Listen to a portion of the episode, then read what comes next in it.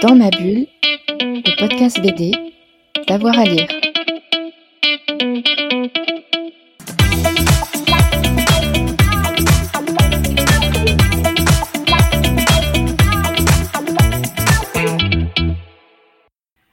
Bonjour à toutes et à tous, bienvenue dans ce nouvel épisode de Dans ma bulle, votre podcast 100% bande dessinée.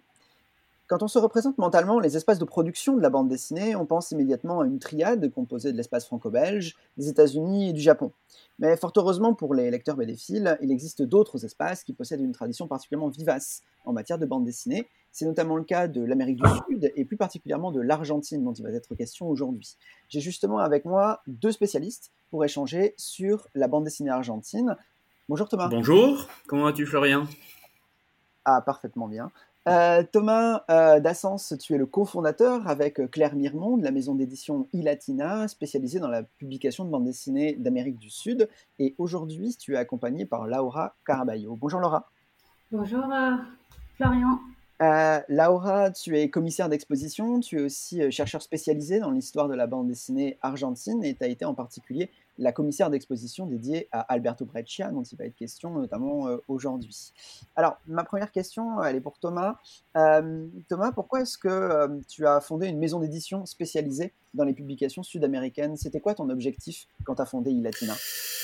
Alors pourquoi? C'est un peu lié à mon, à mon parcours de vie, c'est-à-dire je me suis retrouvé jeune étudiant à partir en Argentine dans le cadre euh, d'un doctorat en histoire. Euh, et j'ai découvert là-bas toute une tradition de bande dessinée que j'avais commencé à découvrir un peu en France grâce à des publications comme celle de Péramus, celle de Fantagas de Carlos Niné à, l'époque. Et, euh, et là-bas, en fait, j'ai découvert, alors pour mon, à ma grande surprise, une bande dessinée qui était en, en train de disparaître au début des années 2000, puis de ressurgir à partir de 2005. Mais par contre, euh, toute une tradition de bande dessinée, des grands classiques, etc., auxquels on n'avait jamais eu accès en France. Et, en fait, au bout d'un moment, euh, avec mes expériences de, d'édition en Argentine, puis d'organisation de, festivals en Argentine et, tous les auteurs que ça m'a amené à connaître et à rencontrer. Quand j'ai commencé à formaliser le projet d'une maison d'édition en France, euh, ce qui m'est venu naturellement, c'était faire connaître et partager ce que, au, cours d'une vingtaine d'années de vie en Argentine, j'avais pu euh, accumuler comme lecture, rencontres d'auteurs et, euh, et, projets plus récents de la nouvelle génération d'auteurs argentins qui a ressurgi, on va dire, à partir de 2005. Et, voilà, en fait, Ilatina, c'est un peu euh, la, la manière que j'ai de euh, rendre ce que l'Argentine m'a offert euh, en tant que lecteur et organisateur d'événements et d'éditions en Argentine le lui rendre en permettant à un public français de découvrir des grands classiques, mais aussi de jeunes auteurs qui sont en train de, travailler actuellement. Alors jeunes, jeunes ou moins jeunes, mais en tout cas la nouvelle génération, on va dire, celle qui, a surgi à partir des années 2005, euh, et, permettre au lectorat français de découvrir, comme tu le disais, une autre tradition, celle qui euh, échappe à, cette espèce de, triangle de la bande dessinée qui est le plus connu pour se rendre compte que l'Argentine a une tradition quasiment aussi riche que celle de la France, des États-Unis. C'est l'un des pays dans, lesquels, dans lequel la bande dessinée a démarré très tôt. Euh, nous, quand on avait fait un, festival en 2011, ça correspondait soi-disant aux 100 ans de la bande dessinée argentine avec la première publication de ce qui peut être assimilé à une vraie bande dessinée, c'est-à-dire il y a les codes de la séquence, de, de la bulle, de texte, etc. Donc on commence à retrouver tous les éléments de bande dessinée, et ça c'est daté de 1910-1911, ce qui est euh, finalement 3-4 euh, ans après euh, les États-Unis et, et, le début de la bande dessinée aux États-Unis. Donc on, on, est vraiment dans un pays où la bande dessinée a commencé très tôt, et où elle a eu un âge d'or, où elle a eu d'énormes auteurs. Et c'est pas pour rien qu'en France, on connaît certains de ces auteurs, mais on connaît pas sa tradition. C'est-à-dire, on connaît des auteurs comme Carlos Nine, comme Alberto Breccia, comme José Munoz. On sait qu'ils sont argentins, mais on n'arrive pas à relier ça à, une histoire, on n'arrive pas à relier ça à une école. Euh, on les voit un peu comme des, icebergs isolés. Et euh, Ilatina, c'est ça, c'est l'idée de commencer à lier tout ça en essayant de, montrer euh, les, connexions entre les auteurs, euh, les, grands classiques que certains de ces auteurs ont pu lire quand ils étaient jeunes ou auxquels ils ont pu participer lors de leurs premières années. Voilà, c'est un peu la volonté de, montrer tout ça. Et euh, est-ce que, Laura, toi, tu dirais que, quelles, seraient les spécificités de cette tradition argentine de bande dessinée, spécificité narrative, spécialité graphique? Qu'est-ce qu'on peut en dire euh, qui la différencierait euh, de la bande dessinée euh, francophone, japonaise ou des États-Unis? Oui, en fait, pour, pour penser aux spécificités de la bande dessinée argentine, la historieta, comme on l'appelle là-bas, il faut se remonter un peu justement à l'âge d'or, mais même avant, déjà, la bande dessinée en Argentine avait un large lectorat, il y avait beaucoup de lecteurs. Elle a été très liée euh, aux, journaux, mais aussi aux publications périodiques euh, qui ont un peu d'origine dans, dans, les publications d'actualité politique. Euh, l'illustration, la caricature, etc. Et, et après, voilà, elle va prendre sa spécificité dans un, un support qui est lui un peu propre, on va dire, même si ça existe ailleurs, c'est les publications euh, hebdomadaires de, de bande dessinée qu'on trouvait dans les kiosques de revues. Et c'était des publications exclusivement exclusivement la bande dessinée. Et là, il y a quelque chose qu'on appelle l'école argentine de la bande dessinée, qui se caractérise pour le dessin en noir et blanc, euh, du point de vue graphique, pour une densité euh, de la ligne du noir et blanc et, une recherche vraiment approfondie de l'image. Et euh, au niveau des histoires aussi, c'est une bande dessinée adressée aux adultes. Euh, en fait, c'est un peu en contraposition, on l'appelle la, bande dessinée sérieuse. Euh, et c'est un peu en contraposition à la bande dessinée humoristique qui a existé, qui a eu sa, force jusqu'aux années 30, 40. Il y a une bande dessinée d'aventure où justement il y a ce graphisme dense et des histoires complexes. Et ce qui est intéressant, c'est que le, enfin, il va y avoir un phénomène de marché parce que la bande dessinée c'est une industrie culturelle, comme on sait bien, euh, où le public il va devenir aussi exigeant et va avoir des attentes euh, assez euh, assez importantes par rapport aux histoires, euh, notamment, ben, comme j'avais déjà dit, au niveau de, de, du, récit, de la diégèse, mais aussi au niveau graphique. Euh, et donc, il y a une grande, euh, une grande exploration, un grand travail euh, du noir et blanc, ce qui la différencie un peu probablement de la bande dessinée franco-belge. Et, et, on, va, on va lire toutes les semaines, on va aller chercher les histoires, on va notamment, le public va choisir les histoires en fonction de leur scénariste aussi, ce mm. qui est assez c'est assez particulier, euh, notamment Hector Westerel, qui est un grand, grand scénariste de l'histoire de la BD argentine. Et, euh, et euh, les publications vont se, multiplier, il va y en avoir énormément, et on va suivre, enfin les histoires à suivre, continuera, comme on dit là-bas, et aussi des histoires unitaires ou auto, autoconclusives, comme on dit, comme on dit en espagnol. Et bon, ce, tout, de tout ce développement va faire, va, va, va va pousser les auteurs justement à toute une expérimentation assez, assez intéressante des codes. Et on aura justement des grands noms comme euh, Alberto Breccia, mais aussi euh, ce qu'on dit souvent quand on parle de l'histoire de la BD argentine, euh, on a Hugo Pratt, qui a été, il y a plusieurs dessinateurs italiens qui ont été importés par Cesare Civita, qui est un éditeur qui a migré en fuyant le, le fascisme, le fascisme. Et, euh, et, euh, et Pat a donné, a fait ses premiers pas en BD et il a, on pourrait dire, en tant qu'Argentine, je peux dire, il a tout appris là-bas. Tout à fait. Euh, ensuite, Euh, pour ensuite repartir. Donc ça, c'est une spécificité assez importante. Il y a un public justement qui se crée, un grand public. Et euh, bon, après, il y aura effectivement plusieurs crises euh, économiques et politiques en Argentine qui vont faire que voilà, cette industrie nationale ait quelques, quelques soucis. Mais cette forte tradition, elle est, elle est très ancrée. Donc même si le lectorat a peut-être diminué au fur et à mesure des années jusqu'aux années 80-90, il y a cette forte tradition. Après, il y a un renouvellement de la bande dessinée argentine voilà, à partir du 21e siècle, euh, qui va un peu accompagner un mouvement universel.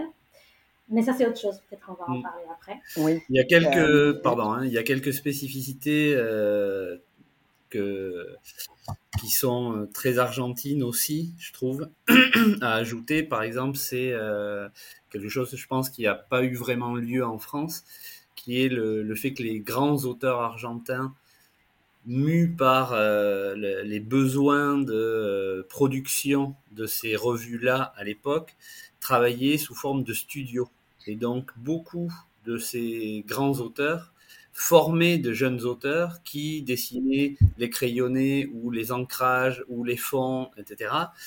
Et c'est pour ça qu'on a une espèce de euh, d'homogénéité graphique en Argentine, c'est-à-dire avec des auteurs qui chacun vont explorer leur propre voie, mais il y a toujours cette espèce de recherche de quelque chose de très plastique, de très, euh, de très esthétique, expressionniste presque dans le noir et blanc argentin, qu'on va retrouver euh, chez des auteurs très différents, c'est-à-dire on va avoir Eduardo Risso avec un noir et blanc très très contrasté, on va avoir qui renvoie d'une certaine manière à un José Munoz qui a aussi un noir et blanc très très contrasté.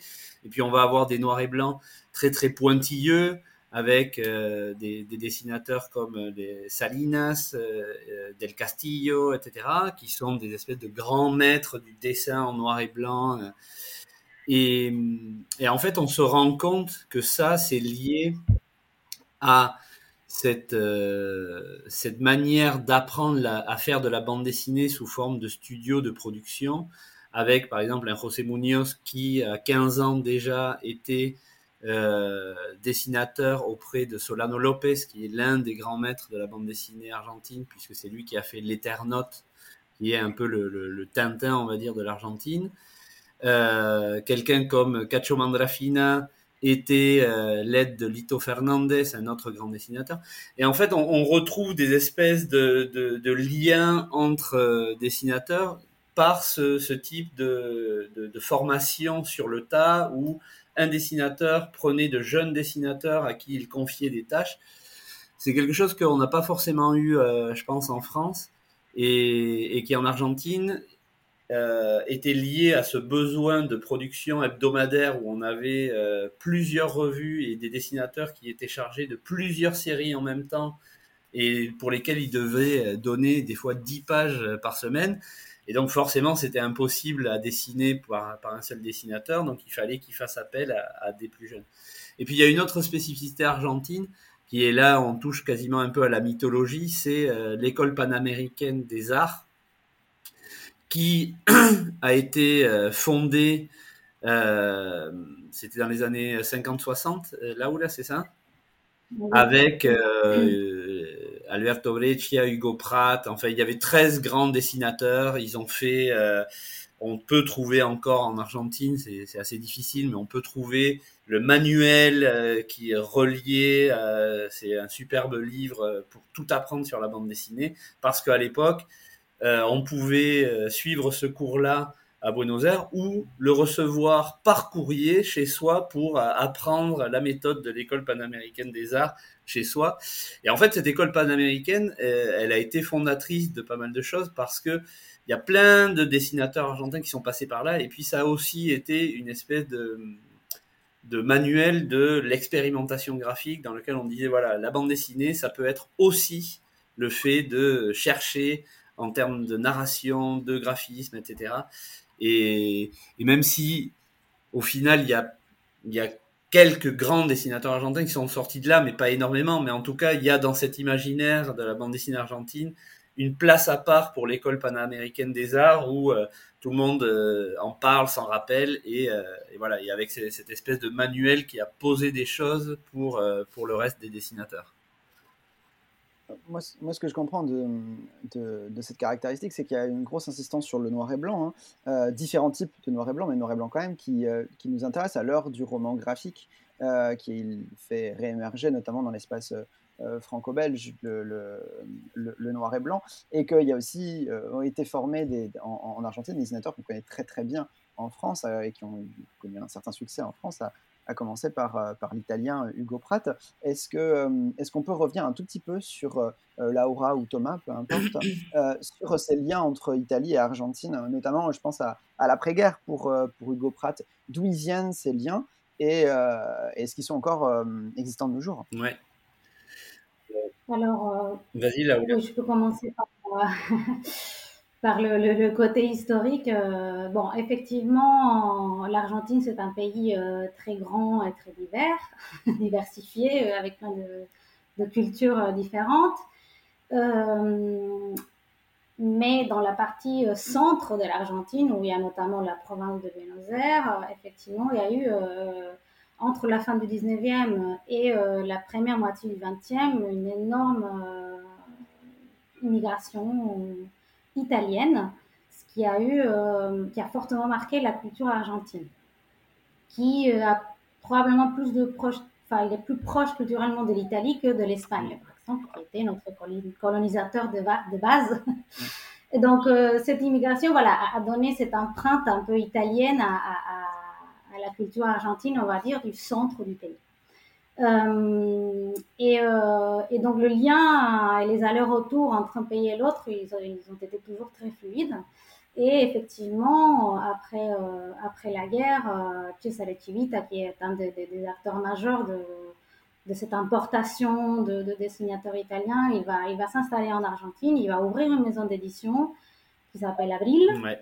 Euh, et cette maison d'édition a, pour, pour but justement de, de, créer euh, plusieurs euh, publications avec la bande dessinée d'aventure et de donner du travail à ces dessinateurs italiens qui migrent euh, à un marché argentin qui était florissant, qui était développé. C'est pour ça qu'il y, a aussi, comme Thomas parlait de la de l'école panaméricaine des arts, cette, intention, ce besoin de transmettre de transmettre, d'enseigner, de reproduire en fait euh, ce, ce, spécificité, ce graphisme, cette, narration euh, par la bande dessinée. À une époque, il faut mettre le cadre, c'est en Europe, c'est l'après-guerre.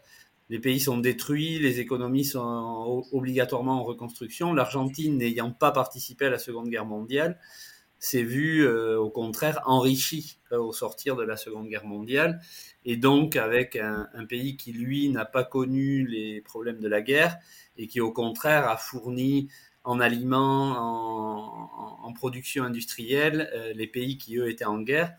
Et donc l'Argentine, elle, euh, à la fin des années 40, début des années 50, est un pays où euh, il fait bon vivre et où il y a beaucoup plus de richesses qu'en Italie, par exemple.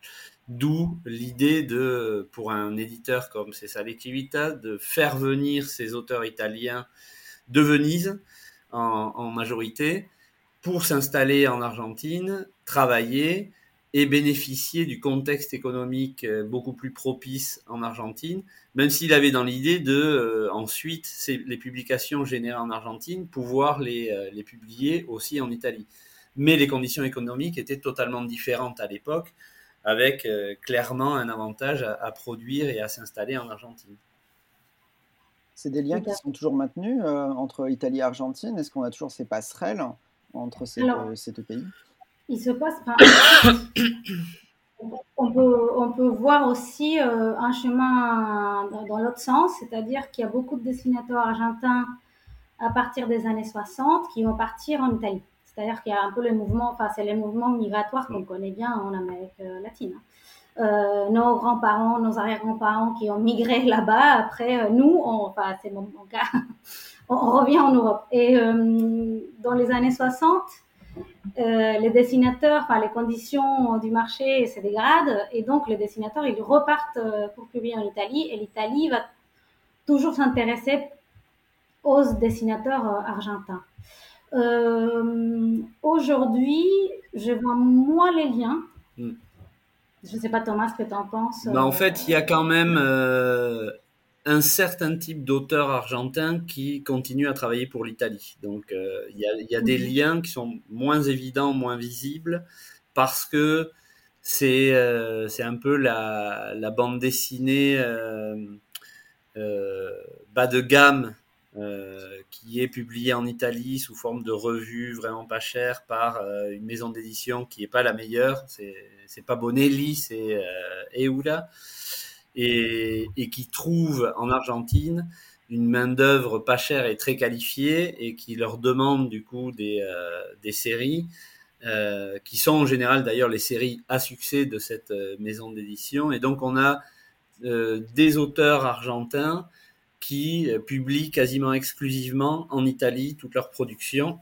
C'est le cas d'auteurs comme Kike Alcatena qui est un énorme dessinateur argentin et qui euh, continue à publier pour la, la, revue euh, de Aurea maintenant, euh, et de quelques autres auteurs moins connus qui publient pour l'Italie. Dans, dans, le cadre des liens entre l'Argentine et l'Italie, il y a aussi un lien évident, c'est que en Italie, comme en Argentine, les coûts de production de la bande dessinée et d'impression de la bande dessinée ont fait que c'était du noir et blanc. Et donc, il y avait un, lien très simple entre le fumetti et la, historieta argentine, c'est que les dessinateurs, aussi bien en Italie qu'en Argentine, dessinaient en noir et blanc pour des publications en noir et blanc.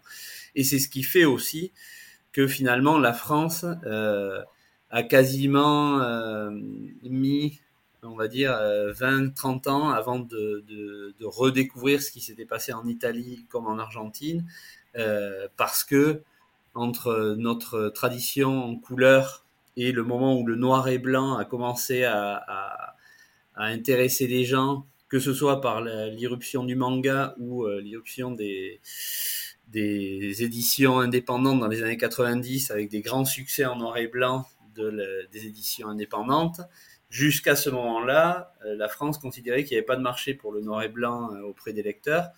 Et euh, finalement, très très peu de tentatives de noir et blanc, à part un peu à suivre, quelques les, premières éditions de, Futuropolis qui ont tenté du noir et blanc. Mais en fait, c'est finalement fin des années 90 où la France bah, va découvrir Topi, énorme dessinateur italien euh, auquel personne ne s'était intéressé, et où euh, on va finalement commencer aussi à voir des auteurs argentins et, et le noir et blanc argentin qui peut commencer à arriver, parce que sinon, finalement, on avait des auteurs argentins qui publiaient en général en couleur, comme Carlos Ninet, etc., pour s'adapter au, marché français, parce que sinon, bah, ça, ça rentrait pas, quoi pour suivre, euh, on, pense par exemple à, à Munoz et Sampaio, qui sont quand même deux auteurs argentins, qui sont bien connus avec Alexiner hein, du, public, euh, du public français, mm. qui étaient publiés dans, dans À suivre euh, à partir de la fin des années 70. Et, mais, mais c'est un cas à part, euh, parce qu'en fait, Alaxiner, il est créé par deux Argentins qui sont émigrés en Europe. Et du coup, Alaxiner n'a jamais quasiment été lu en Argentine. Euh, il, a fallu attendre euh, il y a quoi il y a 3-4 ans pour qu'il y ait enfin une édition euh, qui compile l'ensemble des aventures d'Alexinor parce que sinon les Argentins n'y avaient pas accès. Et donc en fait le, la spécificité d'Alexinor c'est que oui c'est du noir et blanc fait par des Argentins mais en fait c'est des aventures qui ont été faites pour à suivre parce que José Munoz avait, avait eu accès à, suivre et, ils ont en fait pensé à l'Axiner quasiment pour le, marché français euh, avec un, éditeur euh, qui leur a permis de, de, publier du noir et blanc en France, chose qui était extrêmement rare effectivement, mais c'est pas un produit typiquement argentin en fait, on va dire. C'est un produit de l'immigration. Voilà, exactement. On, retrouve ces liens entre finalement l'Argentine et l'espace l'espace européen, ici là avec la avec la France et pas avec l'Italie plus particulièrement. Mm. Et je voulais savoir, donc on, revient vers des périodes qui sont plus proches de nous, quelle est la situation de la bande dessinée aujourd'hui en, en, Argentine? Est-ce que, ce qu'on a reparlé, vous aviez parlé tous les deux d'ailleurs d'une scène contemporaine argentine, alors comment elle se porte? Est-ce qu'il y a des héritages avec bah, ce qu'on a connu avant?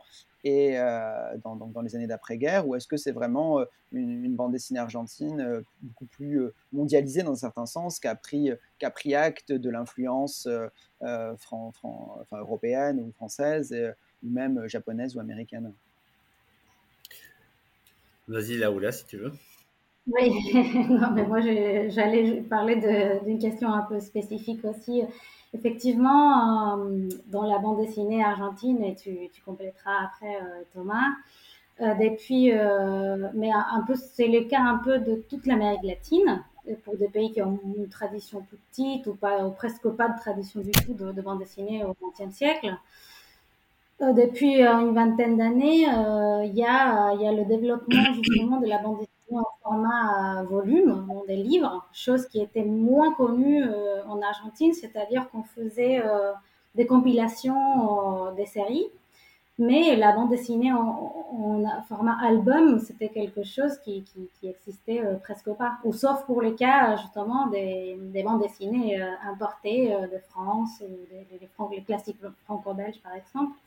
Et donc euh, voilà, c'est avec le, la, cette notion de roman graphique, euh, dans cette, euh, oui, un peu de, cette séparation du contenu et du format, c'est-à-dire que le format il va s'adapter au contenu. On va, on va pas, les auteurs et les éditeurs, ils vont moins choisir de, de formats préexistants. Euh, qu'il y a une espèce de mouvement un peu global justement qui va toucher à la bande dessinée latino-américaine et spécifiquement à la bande dessinée argentine, et avec aussi l'apparition de la couleur dans tous ces, toutes ces, toutes ces états, tous ces états.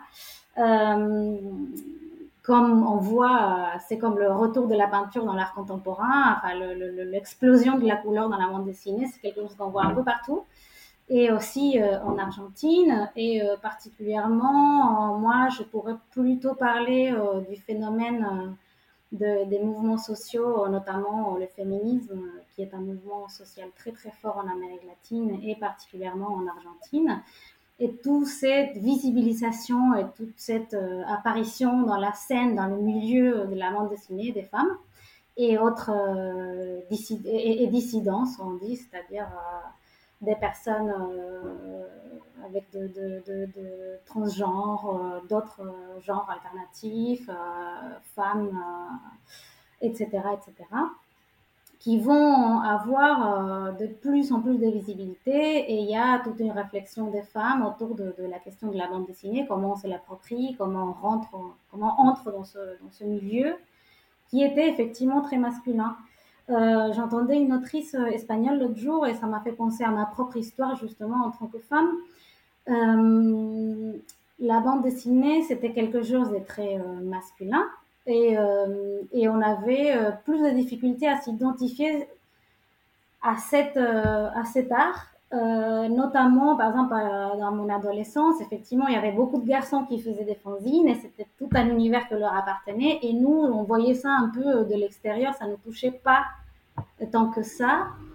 Et donc, à partir du début des années 2000, les femmes commencent à fréquenter de plus en plus les événements et par la suite à créer leur propre événement des bandes dessinées. Et aujourd'hui, on a une diversification de la bande dessinée faite par des femmes et aux dissidences euh, qui est assez impressionnante. Et justement, toutes les thématiques de l'agenda féministe qui vont apparaître dans le contenu, mais c'est pas seulement une question de contenu des, bandes dessinées, mais une question d'une oui, militance globale où il y a quelque chose d'assez euh, assez extraordinaire qui est un peu euh, cette volonté de transformer la réalité euh, par des contenus qui font repenser la sexualité, les rapports de pouvoir dans la société, etc., etc.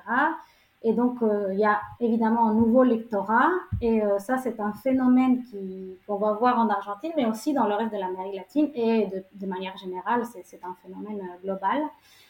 Et c'est quelque chose d'assez extraordinaire parce que pour le cas de l'Argentine, on voit que cette tradition, enfin que cette nouvelle, pardon, que cette nou nou nouvelle, euh, nouveau mouvement des bandes dessinées fait par des femmes et autres, euh, s'inscrit dans une tradition. C'est-à-dire que la tradition elle est, de la bande dessinée argentine, elle est là.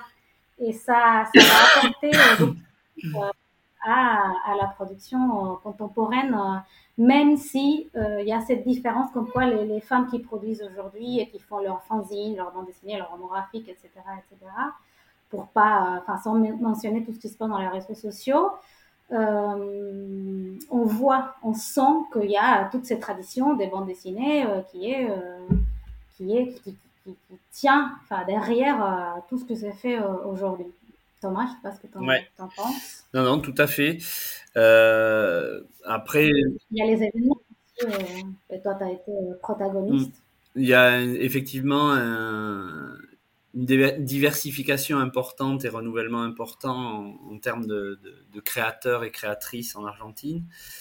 Euh, après, pour le voir plus d'un côté euh, économique, on va dire que aujourd'hui la bande dessinée en Argentine euh, est de nouveau un peu en péril par rapport aux conditions économiques actuelles de, de l'Argentine. Et donc en fait, on a une espèce de bande dessinée qui ne peut pas être euh, déliée de, euh, du contexte économique général de l'Argentine et où finalement quand on a une espèce de lecture de l'histoire de la bande dessinée en Argentine, on se rend compte que euh, les, les périodes fastes et les périodes de crise sont souvent liées ou anticipatrices de ce qui va arriver, avec par exemple la, la quasi-disparition de la bande dessinée dans les années 90 euh, quelques années en fait avant l'explosion de, de, 2001, quand euh, il y a eu cette, cette grande crise de, de, 19 et 20 décembre 2001, qui a plongé l'Argentine dans plusieurs années de récession économique, euh, avec euh, une, urgence sociale euh, assez importante. Et puis ensuite, en fait, une bande dessinée qui ressurgit à partir de 2005 grâce à une amélioration, une embellie économique entamé en 2003. Et donc avec de nouveaux éditeurs, de nouvelles maisons d'édition qui surgissent, euh, on va dire deux ans après euh, le, début de l'embellie économique en Argentine. une embellie économique qui était liée à une récupération en termes de production industrielle, etc. Euh, mais aussi lié à un projet euh, politique qui était de favoriser l'industrie nationale. Et dans ce cadre-là, forcément, l'industrie du livre en Argentine se voyait bénéficier. Et donc, après les années 90, où euh, c'était plutôt les importations de livres qui étaient bénéficiées, l'Argentine rentre dans un cycle où c'est plutôt les éditeurs nationaux qui vont se voir favorisés par les conditions économiques en Argentine.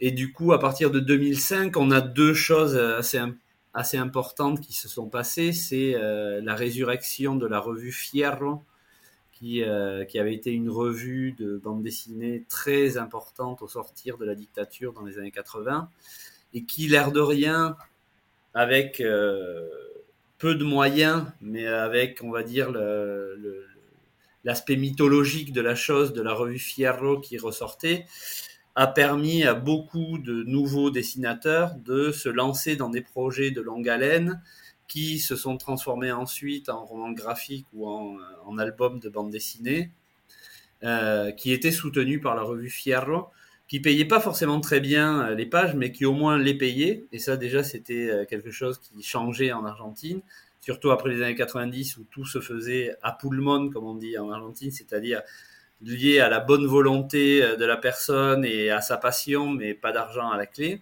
Là, au moins, les auteurs étaient payés pour ça. Et puis, il y avait ce côté un peu mythologique de on, participe à la revue Fierro qui nous a nourris en tant que lecteurs par rapport aux années 80.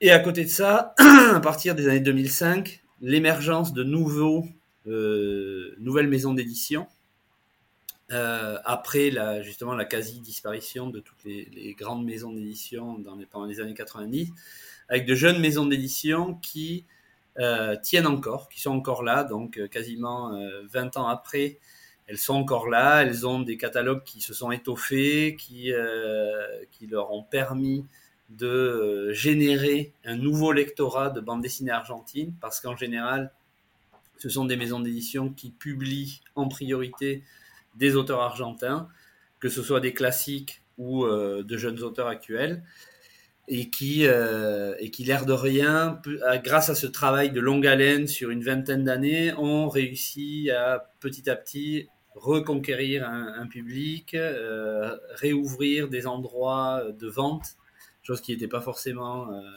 simple en Argentine parce que par exemple, quand moi je suis arrivé fin des années 90, les librairies s'appelaient Comiquerías et c'était pas pour rien, c'est parce qu'on y trouvait en gros que du comics américain. C'était l'omniprésence du comics américain. Et dès qu'on cherchait de la bande dessinée argentine, euh, les vendeurs eux-mêmes euh, ne savaient pas quoi proposer parce qu'il y avait quasiment plus de, de production. Voilà. Donc ça, c'est euh, tout ce qui s'est passé jusqu'à présent. Là maintenant, c'est de nouveau un cycle économique compliqué avec des maisons d'édition argentines qui sont fragilisées par euh, la crise du papier au niveau global et puis euh, les conditions économiques particulières de l'Argentine avec une très forte inflation qui, qui joue forcément contre la des politiques éditoriales parce que euh, on ne sait pas à quel prix euh, le prochain livre euh, va, va être vendu parce qu'on ne sait pas à quel prix l'imprimerie va, va nous demander. On ne sait pas enfin il y a, y a, plus de long terme parce que l'inflation est tellement rapide et galopante que les prix changent en permanence. Avec des éditeurs qui essayent de favoriser le pouvoir d'achat des, des lecteurs ne ne réaugmentant pas les prix des livres euh, trop rapidement. Mais là, l'autre jour, je parlais avec un éditeur argentin qui me disait qu'il était obligé de changer ses prix quasiment tous les trois mois. Donc, euh, c'est quelque chose qui est énorme, qu'on ne peut même pas imaginer en France. Où tous les trois mois, un livre qui est en librairie prend 5 euh, à 10% au, bout de trois mois, et ils sont obligés de faire ça pour essayer de résister et survivre à, à cette inflation. Donc, voilà, un panorama intéressant avec euh, justement l'émergence des, autrices, auteurs dissidents, de, la nouvelle génération, de plein de gens qui, sont là avec des envies de créer et de, renouveler la, bande dessinée en Argentine, mais aussi un contexte compliqué aujourd'hui au niveau euh, économique et, et en particulier dans le monde de l'édition. Toi, Thomas, euh, il me semble que quand tu as fondé euh, la maison d'édition iLatina, tu avais euh, en fait deux, deux, pans, enfin tu me l'as déjà un petit peu expliqué, un pan patrimonial, faire découvrir ou redécouvrir au public français donc la richesse de l'histoire de la bande dessinée argentine, et un pôle contemporain. Euh, où euh, tu cherches à faire découvrir de nouveaux auteurs. Euh, est-ce que tu peux nous expliquer un peu ce que bah, les auteurs phares que tu as publiés depuis la création d'Ilatina, que ce soit du côté patrimonial ou du côté contemporain? Ouais, alors effectivement, deux pôles qui aujourd'hui se traduisent en, en trois collections. On avait démarré une collection qui s'appelle Grandes Autores, donc grands, auteurs en argentin, qui est donc euh, clairement celle qui est patrimoniale, et puis une collection qui s'appelle Novella Grafica, c'est-à-dire roman graphique. Et puis on s'est rendu compte au bout de deux ans d'existence qu'il nous manquait une autre partie de la bande dessinée argentine qui était euh, les récits de genre faits par les auteurs contemporains qui ne sont pas du coup du roman graphique tel qu'on peut le concevoir, mais qui sont pas non plus euh, du patrimonial. Donc on a, lancé ensuite une troisième collection qui s'appelle Biali Libre, ce qui veut dire euh, en gros euh, carte blanche aux auteurs, puisque c'est une collection dans laquelle on va aborder tout type de genre et de, et de récits. Donc, dans le récit patrimonial, ben, on a essayé de commencer par un auteur phare argentin. Donc, on a, commencé par Evaristo avec justement Solano Lopez, euh, le grand maître de la bande dessinée argentine, euh, très, euh, voilà, vénéré un peu par tout le monde, surtout par le fait qu'il a créé avec OSTRL l'Ethernote. Euh, et donc on avait choisi ça pour commencer, euh, justement un peu pour euh, s'ancrer dans la, tradition argentine. Et ensuite on a des auteurs comme Alberto Valecchia qui sont venus s'ajouter à notre catalogue avec un, inédit qui s'appelle Un certain Danelli. On a Eduardo Risso, dessinateur argentin qui a été d'abord publié en France, puis euh, qui a triomphé aux États-Unis avec, euh, avec la série 100 Bullets. On a un auteur plutôt inconnu en France, mais euh, tellement important en Argentine qu'on a décidé de mettre en avant son œuvre dans notre catalogue, c'est Enrique Alcatena, Kike Alcatena. et puis des dessinateurs comme Cacho Mandrafina, dont on a pu rééditer une œuvre qui pour nous était euh, absolument euh, phare et qui devait être dans notre catalogue, c'est la, Grande Arnaque, qui avait été publiée en France il y avait une vingtaine d'années, qui n'était plus disponible et, euh, et, avec la possibilité justement de la récupérer pour notre catalogue et faire une réédition 20 ans après avec où on a euh, en fait fait une intégrale avec la suite Liguane, une retraduction et, euh, et récupérer, comme on essaye de faire à chaque fois, les originaux pour rescanner, aller au, plus près du travail de l'auteur et euh, bénéficier des, avancées technologiques aujourd'hui en termes d'impression pour essayer de donner le, meilleur rendu, la meilleure qualité possible au livre. Voilà. Euh, et puis du côté des jeunes auteurs, ben, du coup, on a, on a aujourd'hui trois romans graphiques, on va dire. Un premier qu'on avait, euh, qu'on avait lancé en même temps que Evaristo de Solano Lopez.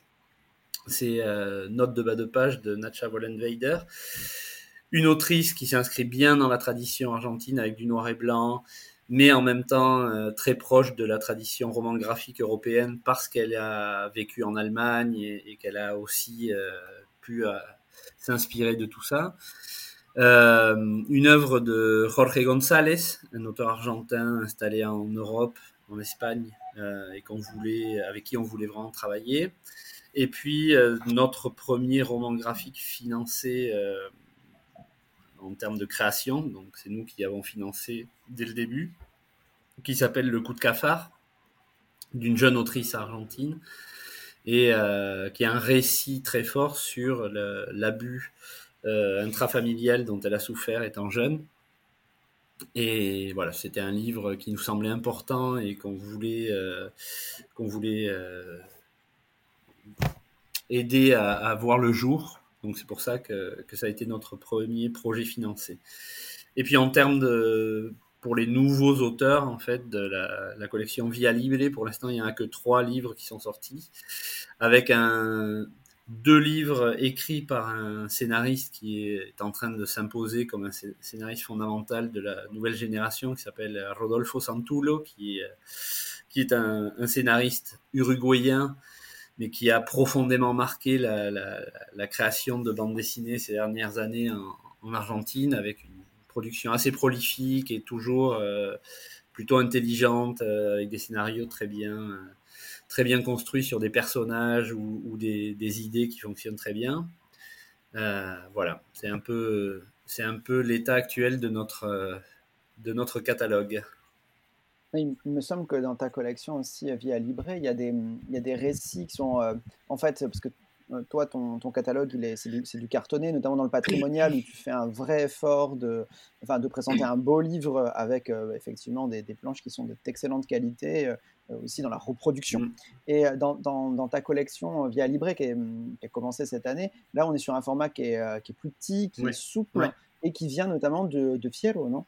Ouais, alors c'est effectivement les trois livres qu'on a publiés sont trois livres qui ont été créés euh, à l'époque pour la revue Fierro. C'est pour ça que j'en parlais tout à l'heure. Je disais l'importance qu'elle avait eue pour les auteurs, euh, pour qui ça a permis de construire des œuvres euh, à travers de cette, cette envie de participer à la revue Fierro et, le fait que euh, tous les mois, ils savaient qu'il y avait euh, des planches qui allaient être publiées. Donc c'était vraiment une motivation pour eux. Et c'est vrai que la revue Fierro, elle a, été publiée pendant une dizaine d'années et elle a vraiment permis à ses auteurs de euh, voilà d'explorer différentes voies, en général toujours dans le récit de genre, mais qui leur a ouvert la possibilité de s'intéresser au récit historique, science-fiction, etc. Donc nos trois premiers livres, euh, Les Ruffians, Cayetano, l'histoire du premier serial killer argentin, ou euh, Le Dormeur. On est sur un registre comédie historique. L'autre, c'est plutôt euh, policier noir façon From Hell. Et puis le dernier, c'est de la science-fiction d'anticipation post-apocalyptique euh, mais traité sous forme de, de huis clos un peu à, la Agatha Christie, où on va euh, se retrouver dans un, un, espace clos avec un meurtre à résoudre et, euh, et, toutes les relations entre les personnages qui vont, qui vont apparaître au fur et à mesure de l'intrigue. Et ça. Et toujours avec, avec ce noir et blanc. Comment? Toujours avec ce noir et blanc. Alors les deux premiers sont en noir et blanc, le troisième, le dormeur, est en couleur. Euh, parce que comme le, soulignait tout à l'heure Laura, la, la, couleur aussi est arrivée euh, fortement dans la bande dessinée argentine ces, ces, dernières années, et notamment la revue Fierro permettait aux auteurs d'éditer aussi bien en noir et blanc qu'en couleur, ça c'était une nouveauté, et il y en a certains qui, bah, qui s'en sont emparés pour faire de la couleur et, se faire plaisir. Et, après, pour euh, rebondir sur ce que tu disais, c'est un format qu'on a voulu volontairement assez proche de, des livres publiés en Argentine, euh, donc format souple, puisque le format cartonné en Argentine euh, n'existe quasiment pas. C'est beaucoup trop cher et puis il n'y a, pas forcément les machines pour le faire. Et on a voulu aussi que ce soit un, livre euh, assez bon marché qui permette à un lectorat de voilà d'avoir cette porte d'entrée dans notre maison d'édition pour se dire tiens J'étais peut-être attiré par les livres à 20-30 euros, mais je trouvais que c'était un peu trop cher parce que je connaissais pas, j'avais pas forcément envie de dépenser autant pour découvrir de la bande dessinée argentine. Là, on fait des livres à 12 euros et euh, qui permettent de, euh, bah, de voir si euh, ça nous plaît, ce genre de récit, euh, ce, genre de graphisme très sud-américain. Et si jamais, bah, effectivement, ça plaît, ça permet ensuite de, de se dire de, de, continuer dans notre catalogue avec des, des, des, livres un peu plus chers et un peu plus, un peu plus luxe, on va dire pour, rester dans la, dans la stratégie un peu de découverte, parce que l'objectif de cette émission, c'est aussi de, de, de, faire donner, donner envie aux lecteurs de, de, la bande dessinée argentine. Euh, Laura, euh, est-ce que, euh, est-ce que tu peux nous, nous parler un peu d'Alberto Breccia et de, son importance? On ne peut pas faire une, une, émission sur la bande dessinée argentine sans parler d'Alberto Breccia, plus toi qui vas me contredire, puisque tu es un des spécialistes. est-ce que tu peux nous, nous dire un peu quelle place il occupe Breccia dans cette bande dessinée argentine? Pourquoi est-ce que c'est un auteur un peu culte que, qu'un lecteur, enfin qu'un bénéfice averti devrait, devrait aller voir en fait? Oui, alors je parlais de la place qu'il a euh, dans la bande dessinée universelle? Euh, une place euh, très importante même si euh, effectivement Alberto Breccia il est moins connu par le entre guillemets grand public euh, pour plusieurs raisons, mais c'est peut-être le fait euh, qu'il a presque jamais quitté l'Argentine, qu'il n'y a pas une grande série avec un personnage qui puisse voilà créer des lecteurs, un lectorat plus, plus important. Euh, Breccia, c'était un peu un, rebelle. À un, moment, donné, il est devenu un rebelle de la bande dessinée, parce que lui-même disait qu'il n'aimait pas la BD et qu'il ne lisait pas. Euh, mais en tout cas, euh, voilà, pour, pour, euh, pour pas trop développer et parler pendant trois heures, Breccia était un fils de, de, de, de cette, de cette prospérité de la bande dessinée argentine à partir des années 40. Lui, euh, bon, il travaille dans les abattoirs avec son père, un travail pénible, euh, affreux, qui l'a quand même marqué, euh, a marqué son imaginaire. Il décide de devenir dessinateur de BD parce qu'il adorait dessiner, il était autodidacte. Et, donc, il a commencé à chercher, il, est allé voir les grands éditeurs en, notamment dans Tech Interne dans les années 30. Il a commencé à publier quelques, quelques bandes dessinées primitives, on va dire. et après, il s'est mis à faire des séries, notamment Vito Nervio, qui est une série, c'est un détective. Et, et, donc là, bon, il a, il a il a vraiment travaillé son graphisme, il a vraiment euh, développé tous les outils euh, de la bande dessinée et du dessin, la ligne, etc. Et, euh, et, par la suite, il va s'associer à, à Westerel, à ces, ces, grands scénaristes de l'histoire de la BD argentine, pour faire des séries vraiment chefs-d'œuvre comme Morsinder, Sherlock Time.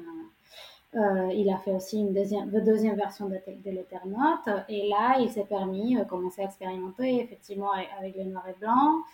Il y a quelque chose qui l'a un peu, enfin, il y, a, il y a quelque chose du point de vue graphique qui l'a vraiment, qui a, vraiment marqué euh, l'école argentine du noir et blanc. C'est et que ça se fait jusqu'à aujourd'hui c'est de voilà il avait il aimait beaucoup la peinture donc il avait une, approche un peu picturale de la de la bande dessinée et du dessin et donc lui il disait il faut dessiner avec le blanc sur le noir il faut imaginer le blanc comme euh, comme euh, la ligne comme le dessin et le noir comme un fond et donc ça ouvre tout un une palette euh, des possibilités graphiques et, donc, euh, des choses qui, commencent à faire, c'est d'augmenter la quantité des noirs, de faire des bandes dessinées plus sombres, d'avoir des effets d'éclair obscur aussi pour créer. Et c'est quelque chose qui caractérise aussi la, BD argentine pour créer une espèce de, gravité quelque chose d'un peu dramatique euh, et pourquoi pas nostalgique qui caractérise aussi la, culture argentine. Euh, et à un moment, il s'est dit, bon, j'en ai marre de, de, répondre aux attentes des éditeurs. Euh, bon, je l'explique un peu d'une façon un peu caricaturale, mais euh, il se dit, bon, je vais expérimenter euh, avec les, matériaux. Et, donc, euh, il, fait une, adaptation des mythes de Toulouse. l'œuvre littéraire de, Lovecraft. Et là, il essaye, il commence à, expérimenter avec l'abstraction, le, le, non figural, les, les comp la composition, les textures. Et il, part sur, sur des.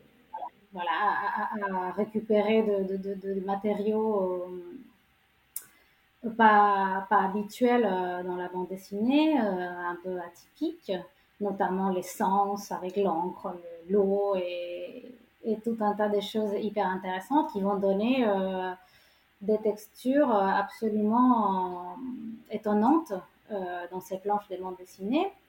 Et c'est quelqu'un qui va aussi euh, vouloir changer beaucoup de techniques. Du noir et blanc, il passe aussi à la couleur. Euh, et, euh, il travaille autant pour des projets un peu euh, indépendants que pour des, des bandes dessinées, euh, de, pardon, des maisons d'édition traditionnelles.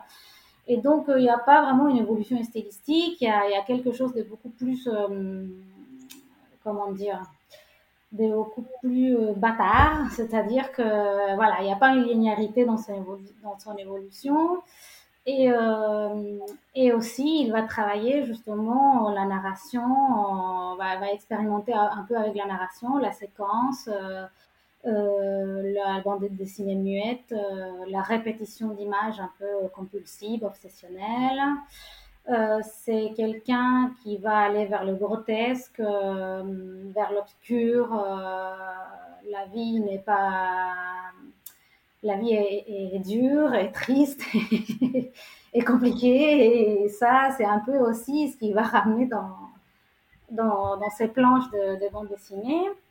Et donc, euh, voilà, il va beaucoup plus bien en Argentine, mais il va aussi à un moment donné être, entre guillemets, beaucoup de guillemets, euh, découvert par les éditeurs européens. Donc, il va commencer à publier des histoires courtes parce que c'était son fort, c'était vraiment les histoires courtes.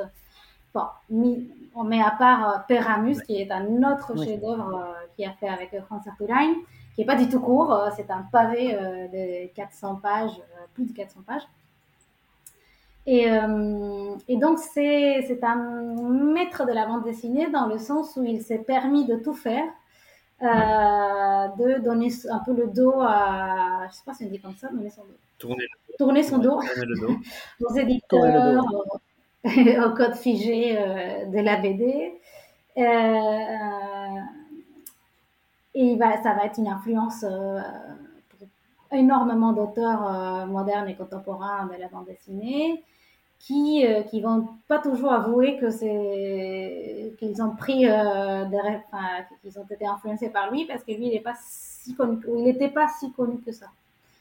Euh, alors je sais pas si j'ai oublié des choses importantes à dire mais euh, oui tu veux euh, Florian tu... Non, je, je voulais simplement te demander, moi je suis un, lecteur, pour un lecteur francophone qui ne connaît pas Breccia, euh, par quoi je commence?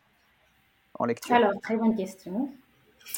Moi, euh, pour euh, être complètement bluffé euh, graphique et scénaristiquement, j'irais euh, pour Morcinder, qui a été édité par les éditions Dracan. Donc, ça se trouve en librairie. Et aussi Peramus. Bon, Peramus, c'est vraiment un... Bon, c'est- une aventure assez, assez intéressante. Morcinder, euh, l'histoire est un peu plus universelle, Mais c'est alors formidable. que... euh, mais c'est- oui, oui, oui. Ça, c'est vraiment Euh, formidable. c'est formidable, c'est, c'est- oui, ça, ça va vous changer la vie si vous aimez la BD. Voilà, je vous dis ça comme ça. Et- Et Ça, je dis rien, euh,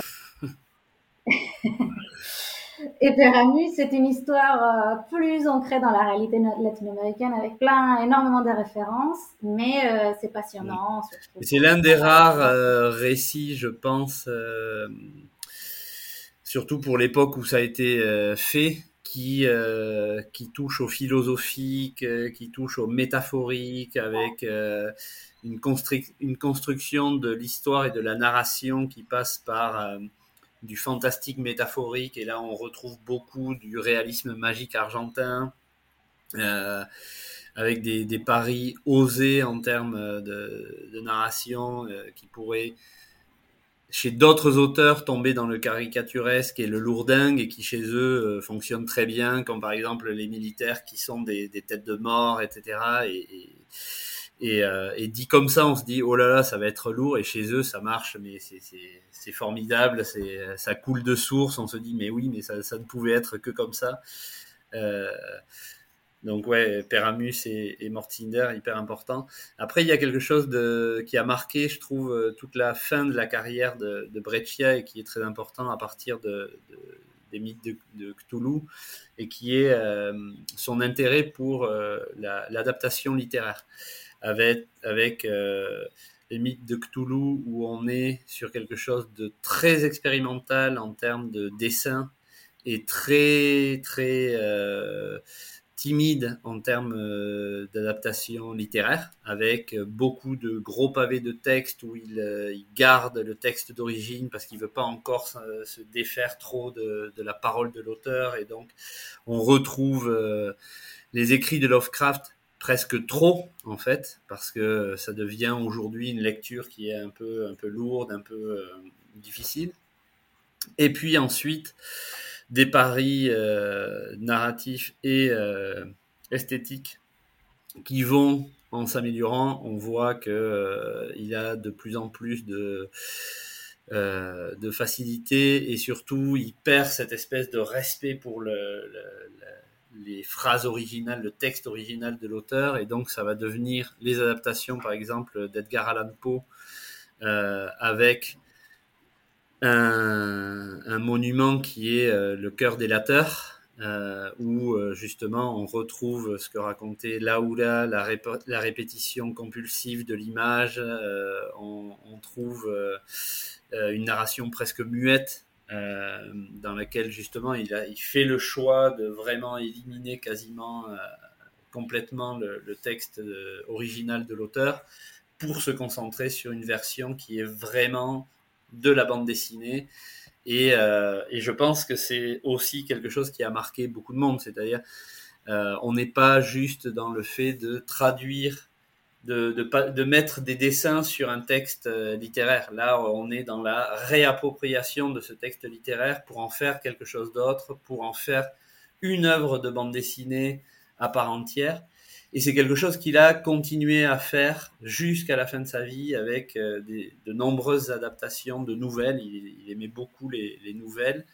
Donc, euh, il y a les nouvelles euh, d'auteurs sud-américains qu'il a adaptées en bande dessinée et que nous allons publier cette année. Mmh. Euh, un, un, inédit euh, dans lequel il a adapté des nouvelles de Borges, de Garcia Marquez, de Onetti, etc.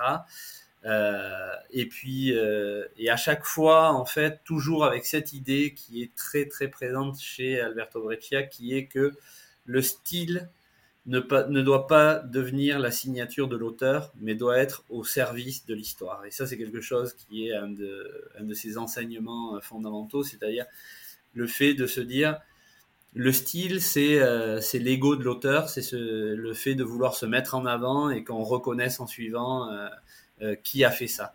Et lui, il dit, euh, alors même si c'est un peu un mensonge, parce qu'après on reconnaît très vite du Breccia, mais euh, lui, ce qu'il disait, c'était euh, le style doit être au service de l'histoire. Donc si l'histoire me demande de dessiner avec un rasoir, avec un bout de patate ou avec, euh, ou avec une plume traditionnelle, je dois être capable de me mettre au service de l'histoire. Et c'est pour ça qu'on a cette espèce de, de mutation euh, graphique au fur et à mesure des histoires, notamment euh, des adaptations littéraire parce que comme c'était des récits courts, ça lui permettait de changer de style très rapidement.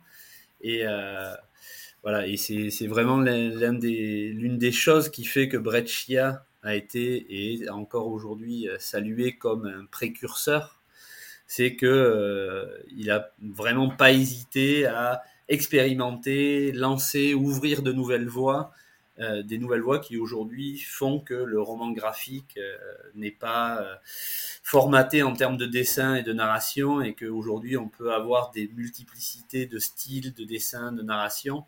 Et ben, finalement, c'est grâce à quelqu'un qui a, comme lui, qui dans les années 70 a ouvert toutes ces voies-là, que aujourd'hui au niveau mondial on trouve cette, cette diversité. Oui, le fait de juste pour ajouter euh, justement à ce que tu disais Thomas, euh, le plus il, s'approchait euh, de la littérature, le plus il s'éloignait de la narration et il rentrait dans une expérimentation qui était propre à, la séquence visuelle. Et il a aussi développé toute une série de, de bandes dessinées en couleur, parce qu'il aimait beaucoup la, peinture, avec des techniques aussi très particulières. Et donc je conseille aussi si vous êtes pas, si vous n'avez pas envie de prendre un grand bouquin avec une histoire euh, hyper complexe, euh, etc., je vous envoie lire aussi Dracula, mm. qui est une série, c'est une série d'histoires courtes euh, que on peut dire que bon, c'est une adaptation. Ça s'appelle Dracula, mais ça, il y en a très peu. En fait, il n'y a que le personnage de Dracula qui, qui, qui, reste dans les histoires. Il y a aussi une, un contenu politique là-dedans et des dénonciations par rapport à, à la dictature civico-militaire euh, argentine. Et, euh, et là, c'est une, une BD muette en couleur absolument passionnante. Ouais. Et euh, très, très, très facile à lire, euh, très euh, accessible et à la fois très, très dense en, en contenu, en référence. Mmh. Tout à fait. Eh bien, j'espère qu'avec tout ça, euh, on vous a donné envie de lire de la bande dessinée argentine et en particulier de lire Alberto Breccia. Bien, merci Laura, merci euh, Thomas. Dans ma bulle, c'est terminé pour aujourd'hui. N'hésitez pas à partager cette émission, à nous faire part de vos remarques sur les réseaux sociaux, sur Facebook, sur Twitter. On diffuse régulièrement de nouvelles émissions aussi. N'oubliez pas de vous abonner sur nos différentes plateformes. Pour ma part, je vous dis à très vite. Dans ma bulle, le podcast BD, d'avoir à lire. Thank you.